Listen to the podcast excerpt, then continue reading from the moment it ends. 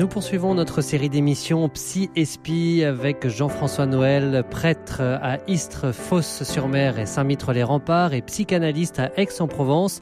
Et tout au long du mois, nous parlons du sujet de la vocation et de l'idéal. Psy Espi avec le père Jean-François Noël, Dialogue RCF. Bonjour Jean-François. Bonjour Amaury. On poursuit notre euh, échange de la semaine dernière. Nous avons parlé de la vocation, de l'idéal, de l'articulation entre le, la vocation et l'idéal et qui peut parfois se faire euh, tout au long d'une vie. On va rentrer un petit peu plus dans le détail. Cet idéal, cette idéalisation, parfois, elle peut être source de, de souffrance, de difficultés, de désillusion. Ce sera le sujet de notre émission de la semaine prochaine.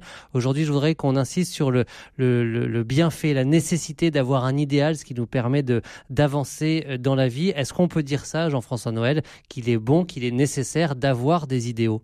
Ah oui, je crois vraiment que, comme je l'ai déjà dit, mais je vais le redire, il est le, il est le, il est, il est ce qui réveille le désir, il est ce qui réveille mon envie de d'intervenir et d'avoir une place sur la terre, et que donc euh, euh je suis de ceux qui défendent non pas les idéalistes, parce que comme nous le verrons, il y a aussi des, des limites à donner à ces idéalistes, mais l'idéal en tant que tel, c'est vraiment euh, des expériences que nous avons tous fait euh, et qui doivent marquer et au fond être fidèle à soi-même, c'est être fidèle à ses idéaux profonds. Euh, je pense à, quatre idéaux fondamentaux, mais euh, que, que, je vais énoncer, mais on, peut y revenir. Celui de la beauté, euh, celui de la tendresse, celui de la vérité de la justice. Et je lisais récemment dans que dans les pays les plus pauvres, je connais un peu Haïti où j'étais plusieurs fois, alors que les parfois dans les cahutes les plus pauvres, les mamans mettent au-dessus des, des berceaux un peu déglingué, des beaux tissus chatoyants, des belles couleurs pour que l'enfant euh, l'enfant euh, voit du beau. Et on, vous, on, a, on a oublié, on a oublié à quel point on a été marqué euh, par la par la beauté. Enfin, j'étais récemment avec des des paroissiens qui sont en mission pastorale chez moi, avec leur aîné qui a six ans, me disait non non on passe pas là parce que on va passer à l'autre caisse. Ah, je disais pourquoi? Il s'appelle Renan. Et je disais pourquoi? Parce qu'il me dit la caissière est belle. Alors, euh, il, a, il a six ans. J'ai ri moi-même. Sa mère a beaucoup ri aussi. Et j'ai pas trouvé la caissière spécialement belle, mais ça, c'est après. C'est Mais il l'a regardé. Et d'ailleurs, c'était sans, sans concupiscence. C'était vraiment, euh, il était, je crois qu'il aime les femmes. Je crois qu'il aime vraiment les femmes et qu'il aime le visage des femmes. Et qu'il était content euh, de voir ce visage de femme. Et mhm. je l'ai regardé d'ailleurs différemment, et finalement, je l'ai trouvé finalement assez belle.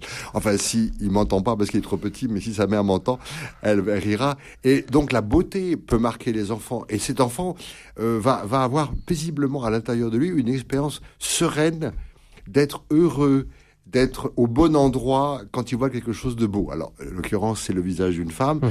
mais ça peut être un paysage. Moi-même, évidemment, quand je retourne au, bord de l'océan, comme j'espère je vais pouvoir le faire, euh, l'océan ne cesse pas, ne cesse pas de, de m'apaiser, de me nourrir, de m'ouvrir le cœur. Donc, il y a un idéal de beauté, de grandeur à mhm. travers. Euh, et je dis ça pour que chacun et chacune qui nous écoute puisse, dans sa mémoire, retrouver des, des lieux, des, des, des ou des livres ou des, des musiques qui effectivement ont on, comment dire, on, ce que j'appelle un surcroît d'existence. Bon, le mot est un peu lourd et un peu philosophique, mais à cet endroit-là, je suis ce, je peux être ce que je suis. Voilà, c'est ça l'idéal. Et vous avez parlé de donc de la beauté, vous avez parlé de la tendresse, de la justice et de la vérité. La vérité. On peut dire aussi que tendresse, justice et vérité, ce sont des finalement que ces quatre idéaux, beauté, tendresse, justice, vérité, fondamentalement, on, on en a au moins un au fond de soi où on se trouve, on trouve ce surcroît d'existence. Absolument. C'est-à-dire que, et parfois il y en a un qui l'emporte sur les autres. Il y a des gens pour qui euh, ça va être de la justice et ces gens-là vont peut-être ensuite décider, euh, je sais pas quoi, moi, de défendre les pauvres, euh, de vouloir, etc. D'autres, ça va être la vérité. Donc, je sais pas ce qu'ils vont, la vérité théologique ou la vérité métaphysique ou la vérité juridique. Et on, est, on est mu, on est mis en mouvement par des expériences anciennes, très très anciennes, qui sont qui se sont passés assez paisiblement, mais qui ont écrit un historique de nos goûts et de nos goûts au sens profond du terme.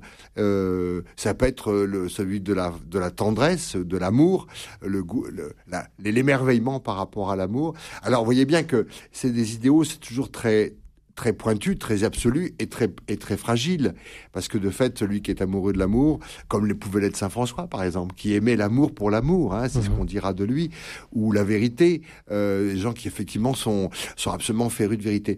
Je vais dire déjà une petite note, un petit, un petit, une petite note négative, mais qu'on reprendra après il faut que les, tous les idéaux marchent ensemble, surtout ces quatre idéaux fondamentaux.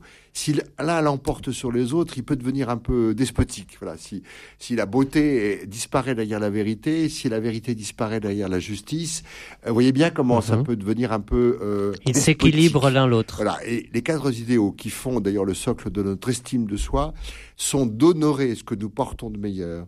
Euh, et c'est euh, et euh, alors contrairement à la définition philosophique de l'idéal, qui est un espèce de concept euh, qui définit l'horizon de, de, de, notre désir, euh, pour nous les psys, l'idéal est une expérience déjà vécue elle est vécue par le, elle est vécue par le, par l'enfant, par le, même le bébé. Le bébé, il a, il va avoir des, des moments d'intensité euh, qu'il n'oubliera jamais, d'avoir vu quelque chose de beau, ou d'avoir entendu mmh. quelque chose de beau, ou d'avoir goûté quelque chose de beau. Quand on écoute un œnologue parler de vin, j'en ai, voilà, c'est incroyable, alors que vous avez bu ça comme un, comme un, comme un mécréant et que vous découvrez qu'il y a de la fraise, du sous-bois, du zinc et du chocolat dans ce vin. incroyable, ou même un parfumeur. Donc vous voyez bien que les expériences que nous faisons très tôt vont marquer des destinées. J'imagine que Mozart, il a dû être tellement ébloui par l'harmonie de la musique qu'il en a fait sa vie et sa vocation. Nos vocations, notre vocation prend différentes formes, mais au fond, elle est fondée sur ces premières expériences idéales. Psy Espi, avec le père Jean-François Noël, Dialogue RCF.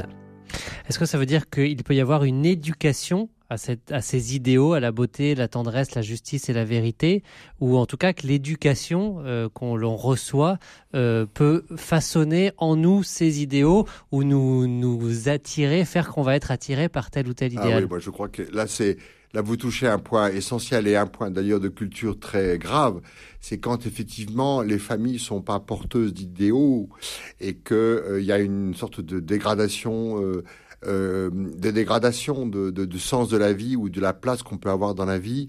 Euh, enfin, moi, je, je, vois bien, par exemple, mon père qui n'était pas croyant, pourtant, euh, me parlait beaucoup de la fraternité, euh, qu'il avait du mal à aimer les hommes, mais que pour lui c'était l'essentiel. Mon père lisait Marc Aurel. Bon, alors euh, euh, j'ai essayé de lire Marc Aurel. C'était un, mon père était plutôt stoïcien, mais je pense que ça cet amour de, qu'il avait des hommes, qui de ciel le faisait souffrir, euh, je l'ai imité, je l'ai, je l'ai, je l'ai reçu comme comme c'était pas explicitement transmis, c'était implicitement transmis. Et ça, les enfants, ils sont très doués pour aller chercher chez les chez les parents les idéaux mhm. marqueurs et vecteurs. Et rassurez-vous, euh, ils seront trouvés. Et quand il n'y en a pas, alors ça c'est ça c'est vraiment un handicap. Euh, et, désolé de le dire, mais notre culture environnante, elle est quand même en général quand même un peu dégradée ou dégradante. Elle est assez vulgaire parfois et elle ne transmet pas ces idéaux. Et qu'il faut un peu creuser dans la bonne culture pour essayer de, de trouver dans cette. C'est vraiment euh, c'est D'ailleurs, assez souvent la figure paternelle. Hein. Euh, c'est pas que la mère. Alors, je, je, ne veux pas séparer la mère du père parce que dans la mère il y a de la figure paternelle et dans la etc. Les, les, les fonctions se partagent dans les parents. Mais n'empêche que le côté de la fonction paternelle est vraiment l'accès aux idéaux et l'accès au monde par les idéaux. et donc, euh, c'est vrai que notre culture, elle est euh, il faut aller chercher quoi. Je veux dire, euh, il faut aller chercher. Il faut. Ma mère écoutait France Culture. Ma mère, elle, elle, elle a quitté l'école à, à 6 ans quand elle était après la guerre, hein, et je, je la vois écouter France Culture. D'ailleurs, ça m'énervait au plus haut point. C'est toujours pareil quand on est enfant. Pour ça que maintenant vous venez parler sur RCF. Ah, voilà, c'est pour ça que je viens parler. C'est quand même un peu plus simple, et, en plus c'est moi qui parle, donc maintenant c'est quand même plus consolant. Mais je, je la vois écouter et je la vois lire et j'entends qu'elle elle me parle un jour de Solzhenitsyn, euh, alors que c'était les premiers livres qui sortaient sur les les camps de, Goulag. Euh, et que moi, j'ai 10 ans et que je n'ai rien à faire de camp de Goulag. J'ai des copines et des copains et je fais plein de choses vachement mhm. intéressantes. Mais n'empêche que je l'ai entendu. Mhm. Je l'ai entendu, voilà. Ne pas avoir d'idéal, est-ce que du coup c'est possible? En tout cas, c'est handicapant et ça peut être une invitation à, à, essayer de mieux se connaître pour essayer de trouver en soi les idéaux qui peuvent nous, nous, nous mettre en mouvement alors, ça, va être dans la famille d'abord. ensuite à l'école. Et, euh, et alors là, je vais faire le, une petite parenthèse sur les œuvres de jeunesse que j'étais récemment avec les deux. Je connais bien les deux œuvres de jeunesse qui sont à Marseille, euh, Timon David et, et l'œuvre allemand. Et je trouve que je relisais parce que je les ai rencontrés euh, les les les les les, l'histoire des fondateurs, le père allemand et le père Timon David, et enfin 19e. Hein, et c'est une invention incroyablement marseillaise. Hein, les patronages, c'est vraiment très intéressant. ils ont eu d'ailleurs l'un après l'autre puisqu'ils se suivent. En fait, ils se sont un peu même connus. Mhm. Ils ont eu l'un et l'autre une intuition incroyable que le jeu, que le jeu et la prière pouvaient aller ensemble. Ici on joue, ici on prie. C'est incroyable. En fait, ça m'a presque fait pleurer. je suis rentré à la maison des Iris. Là, je le, s'ils m'écoutent, je peux leur dire. En retrouvant ça, je retrouvais quelque chose de ma propre jeunesse. Moi aussi, j'étais dans un patronage. J'ai pas tout compris ce qui s'est passé, mais j'étais bien. Et euh, ce mélange et cet éveil, cet éveil à, à, à, la fraternité, à la solidarité et à la responsabilité. Et je leur posais la question. Euh, tous les messieurs, parce que ça s'appelle des mhm. messieurs chez à l'œuvre allemand, c'est vraiment un terme euh, à la fois désuet et magnifique, quoi, fin 19e. Ils sont tous des fils de l'œuvre. Donc en fait, l'idée, comme à Timon David, dire quasiment tous les, prêtres de Timon David sont issus de l'œuvre de Timon David. Et en fait, je me suis dit, mais c'est très intéressant. Ils ont, ils ont réussi à, ils ont, ils ont voulu redonner ce qu'ils avaient, ils avaient, ils avaient reçu. Et voilà l'idéal qui est, qui est, voilà, euh, vivant, transmis, euh, fécond.